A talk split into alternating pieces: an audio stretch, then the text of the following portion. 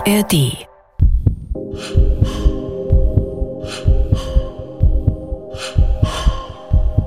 Jetzt beginnt das Kraxeln der Gemsen auf dem Velo. Den Kopf bei dieser steilen Leidensfahrt nach oben weit über den Lenker gebeugt. So brechen sie heran. Diese Schinderei auf dem Rennrad erlebt hier einen Höhepunkt. Schluss aus. Ging die Welt unter. Und dann so im Laufe der Zeit, nach einigen Wochen, ja, bekommt man noch mehr Hass und versucht dort irgendwie sich fit zu halten, um den wieder zu zeigen, wo es lang geht, wenn man rauskommt. Mir zur Freude und denen zum Trotz. Das Schicksal des Radrennfahrers Wolfgang Lötsch. Feature von Karl Lotz. Auf das Schicksal von Wolfgang Lötsch wurde ich durch einen Zeitungsartikel aufmerksam. Ich spürte, ich werde einem Mann begegnen, mit dem ich die Erfahrung meiner Generation teile. Er sagt, wir hätten mehr aus unserem Leben hier im Osten machen können. Also ich weiß, ich habe ungefähr mit sechs Jahren auf meiner Mutter ihren Rad mal probiert. Und das ging, dann habe ich ein normales Turnrad, Diamant-Turnrad geschenkt bekommen. Da war ich vielleicht neun oder zehn. Und da habe ich jeden Tag 50 Kilometer gefahren. Und da wurde es mein Vater etwas Angst. Und dann hat er versucht, mich da irgendwie in einem Verein unterzubringen. Und hat er mich dann 1965 beim damaligen Sportclub Karl-Marx angemeldet. Und dann ging das etwas alles unter Kontrolle und geordnet zu. Er schindet sich, er quält sich. Ist das ein Bild, ist das ein Bild? Und da kommen die Verfolger.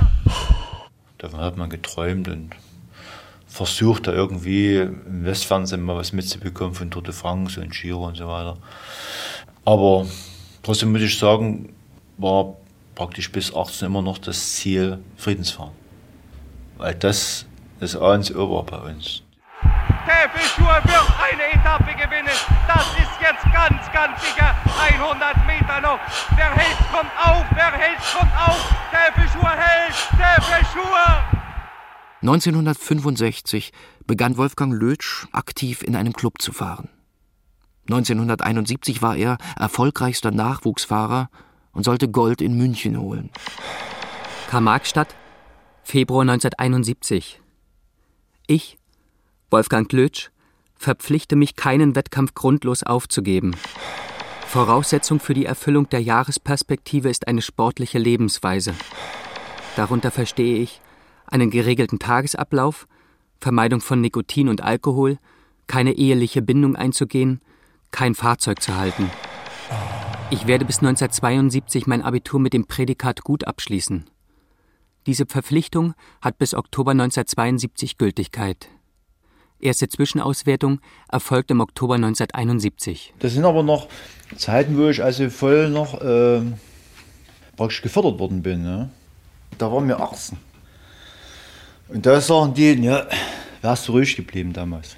Jetzt, jetzt sagen das viele.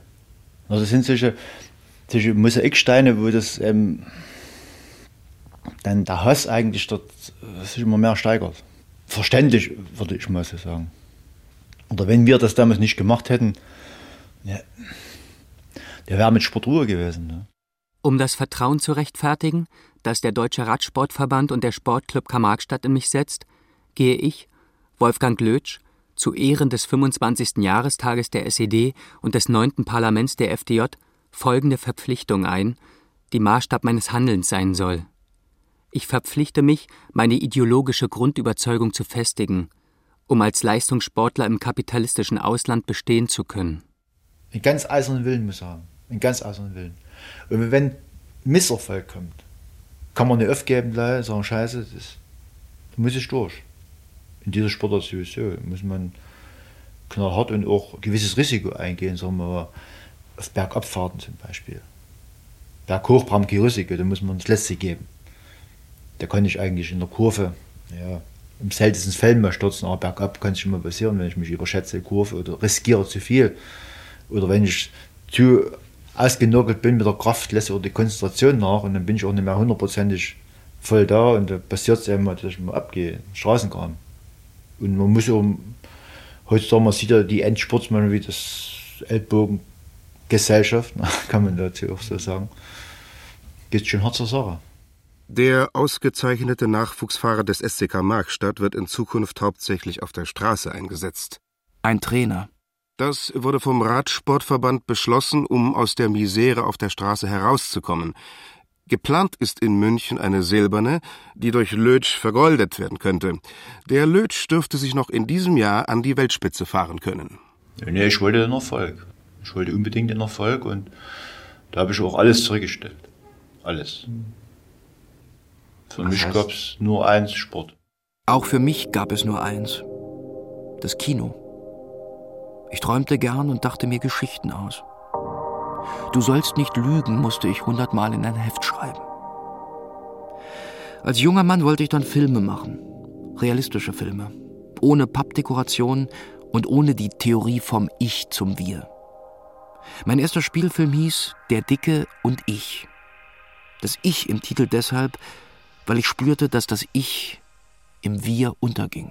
Er kurbelt dort drüben an der linken Menschenwand. Wer wird der Erste sein? Eine Schlucht der Strapaze. Aus den Akten des Ministeriums für Staatssicherheit der DDR. Vorgang Operative Personenkontrolle Speiche.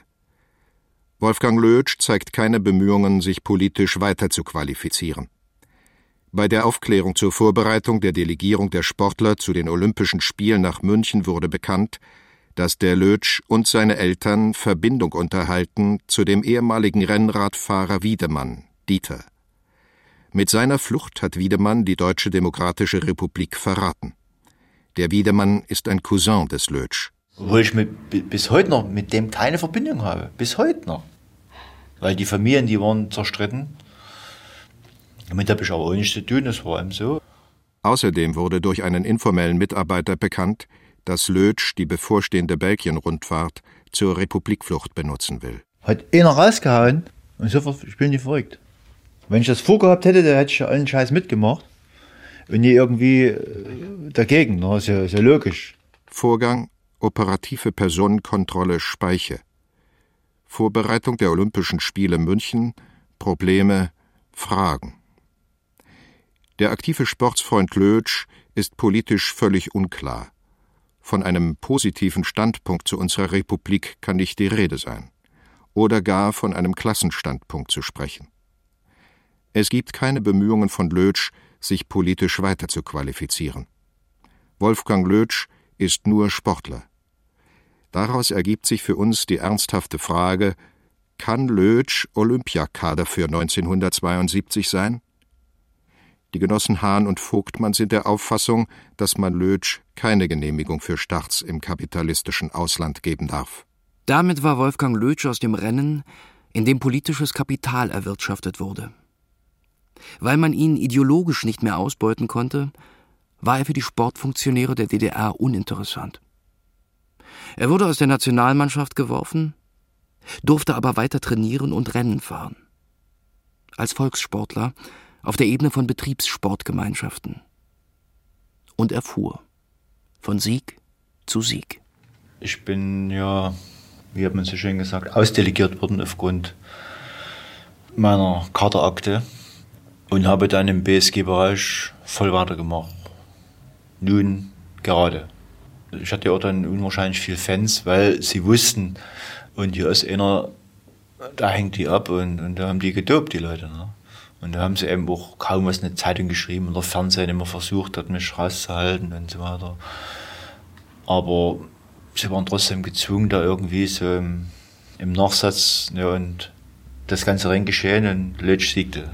Für die DDR-Sportfunktionäre waren diese Siege Niederlagen, die gehörig von den Lötsch-Fans auf der Straße gefeiert wurden.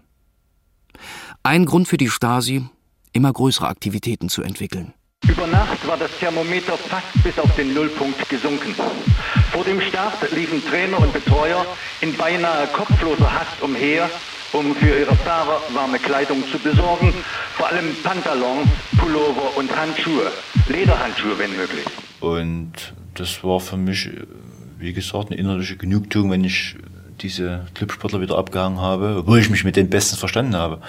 Aber irgendwie hatten die doch ganz andere Voraussetzungen. Ich hatte keinen Trainer, keine medizinische Betreuung, ganze Ernährung, es fehlte ja. Oder Trainingslager im, ja, was weiß ich, wo die Mexiko und, und, und Äthiopien, wo die hingefahren sind im Winter. Ich bin bei uns durch den Dreck gefahren. Und dann trotzdem erfolgreich zu sein, das war irgendwie für mich faszinierend. Schon wenige Kilometer nach dem Start sah man die Bescherung. Streckenweise lagen 10 cm Neuschnee und mehr auf der Straße.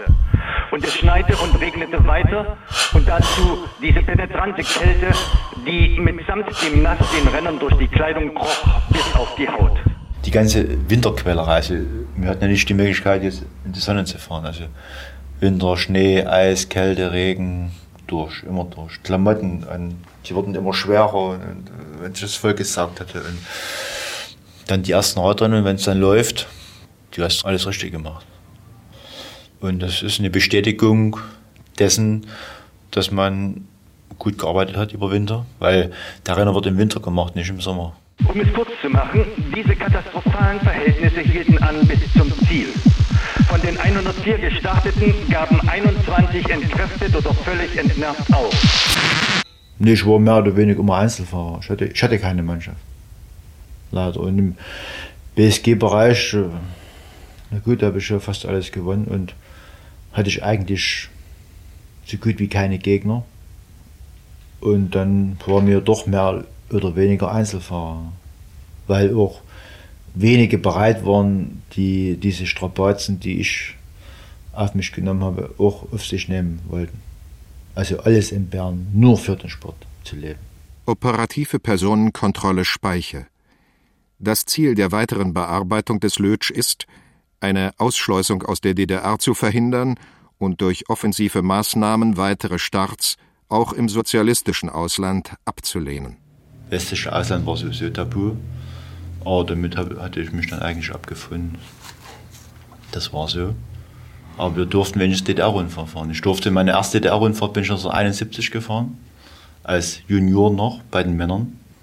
Und die zweite 1987, 16 Jahre. 16 Jahre. Und das im eigenen Land. Das begreift jetzt auch keiner mehr.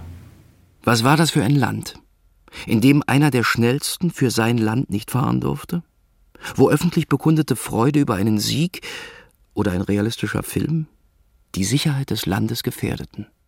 Operative Personenkontrolle Speicher.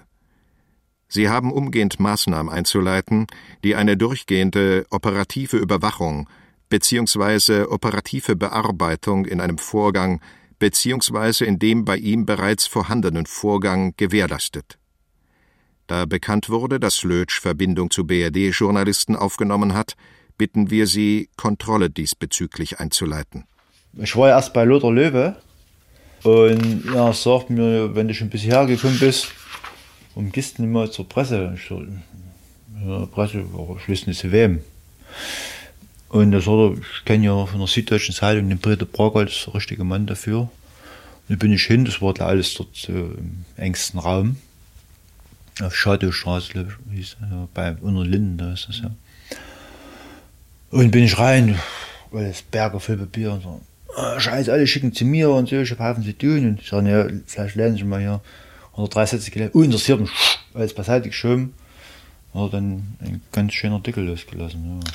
Wann war das äh, ungefähr, dieser süddeutsche Artikel? 76. Dort, wo ich, wo ich Ausreiseanträge gestellt hatte und ich aus der BSG Wismut Karmarstadt rausgeschmissen wurde, wegen dieser Ausreiseanträge, bin ich zum Aufbauzentrum Leipzig gegangen. Die haben mich aufgenommen. Das war im Osten wieder der Klipter gestrauchelt, wo Schoppe jetzt der BDR-Vizepräsident ist, gefahren ist und so weiter. Und haben sie mich trotzdem gesperrt, musste meine Lizenz abgeben, durfte ich gar nicht mehr fahren. So, und da bin ich, ist der Artikel erschienen, am 20.07. erschienen der, das weiß ich noch, weil am 21. mein Vater Geburtstag hatte. Und auf einmal durfte ich wieder fahren. Und Lötsch fuhr, weiter von Sieg zu Sieg. Die Situation wurde für beide Seiten unerträglich. Wolfgang Lötsch stellte hartnäckig Anträge auf Ausreise aus der DDR. Meine Startmöglichkeiten wurden immer mehr eingeengt und ich hatte sowieso hier ein Haus voll, hatte Ausreiseanträge laufen und habe gesagt, hier ist das ist sowieso alles scheiße. Und dann war gerade die Situation mit Biermann damals, ganze, das war ja, spielte alles damit eine Rolle. Und aufgrund dieser Äußerung, das war Staatsverleumdung, das waren zehn Monate. Mhm. Aufgrund dieser Äußerung haben mich dort verhaftet aufs Polizeirevier, dann verhört die ganze Nacht und dann der Stasi überführt und dann ging es wieder von vorn los.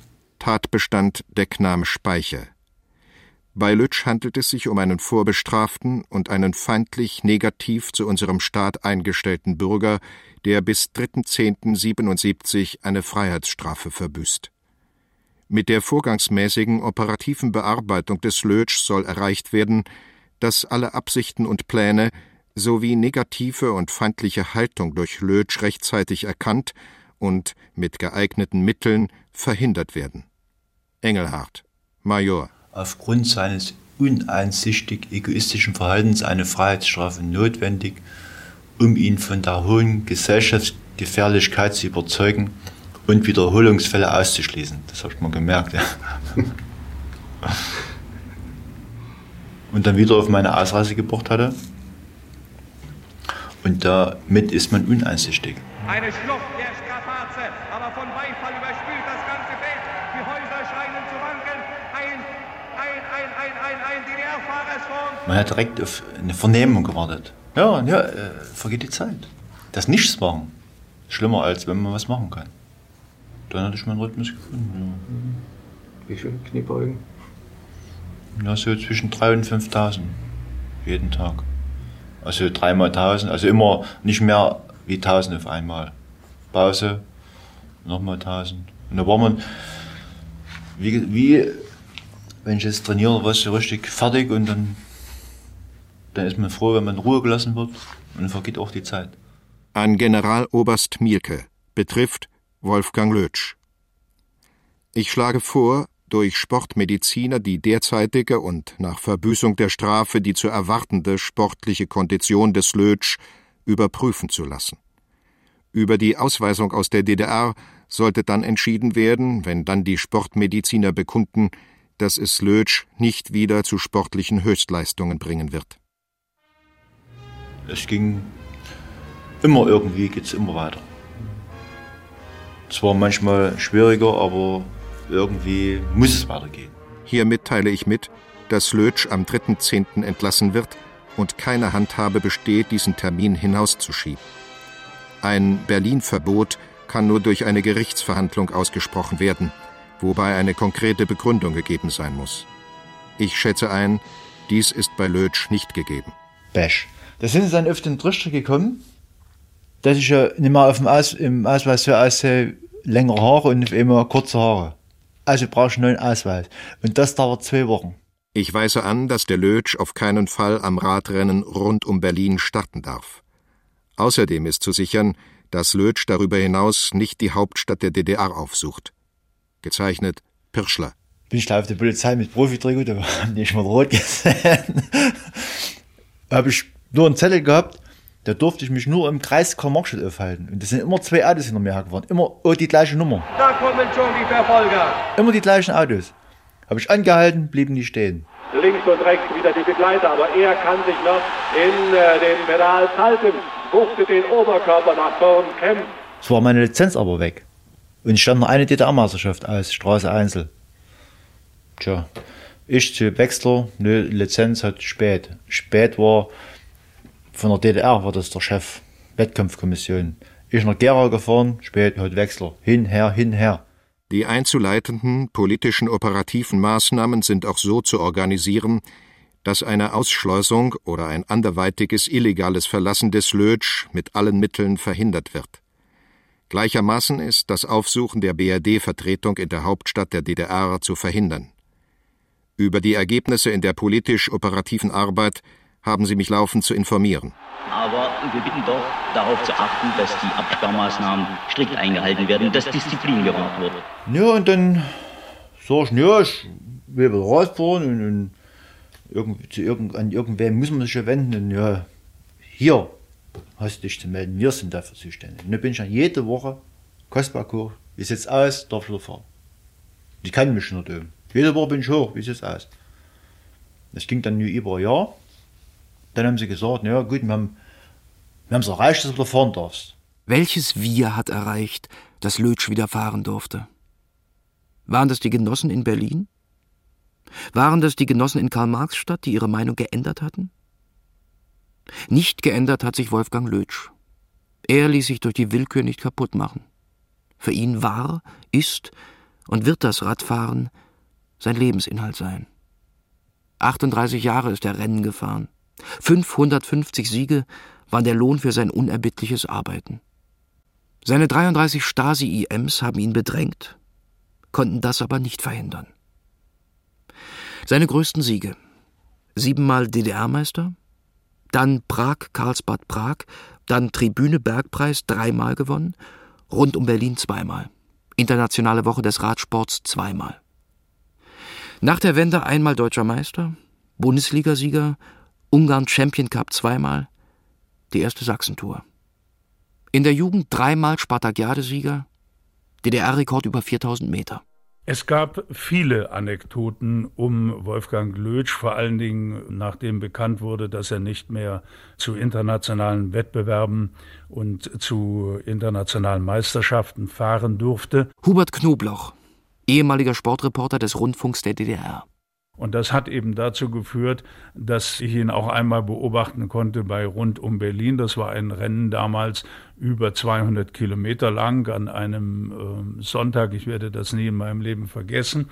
Und da hat Lötsch am Ende in Weißensee auf der Radrennbahn mit zehn Minuten, mit über zehn Minuten Vorsprung gewonnen und hat damals die ganze DDR-Elite mit Ampler, mit Ludwig und wie die alle hießen, sozusagen distanziert in einem Alleingang über 100 Kilometer. Und äh, es war so, dass der Name Lötsch im Prinzip nur zu nennen war oder nur genannt werden sollte, wenn er, wenn es unausweichlich war, also wie im Fall von rund um Berlin damals, wenn er also gewonnen hatte.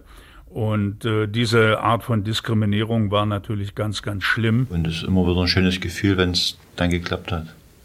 Das habe ich einfach von mir auch verlangt. Das war eigentlich der Lohn meiner Arbeit, meiner Entbehrung, die ich wegen dem Sport gebracht habe.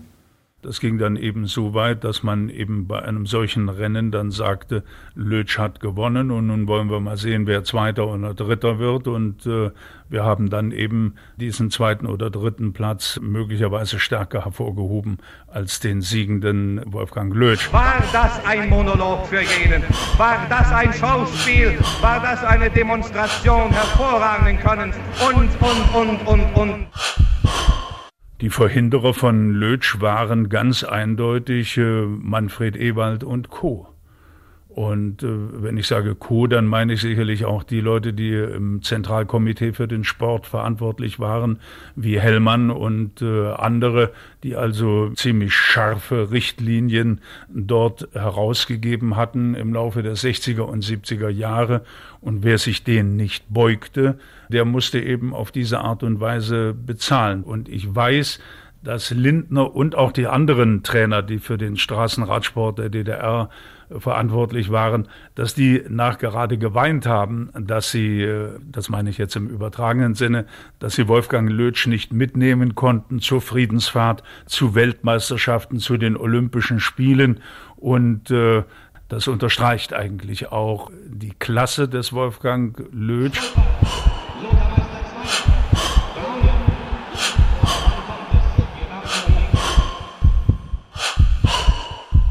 Heute arbeitet Wolfgang Lötsch als Mechaniker beim Team Gerolsteiner.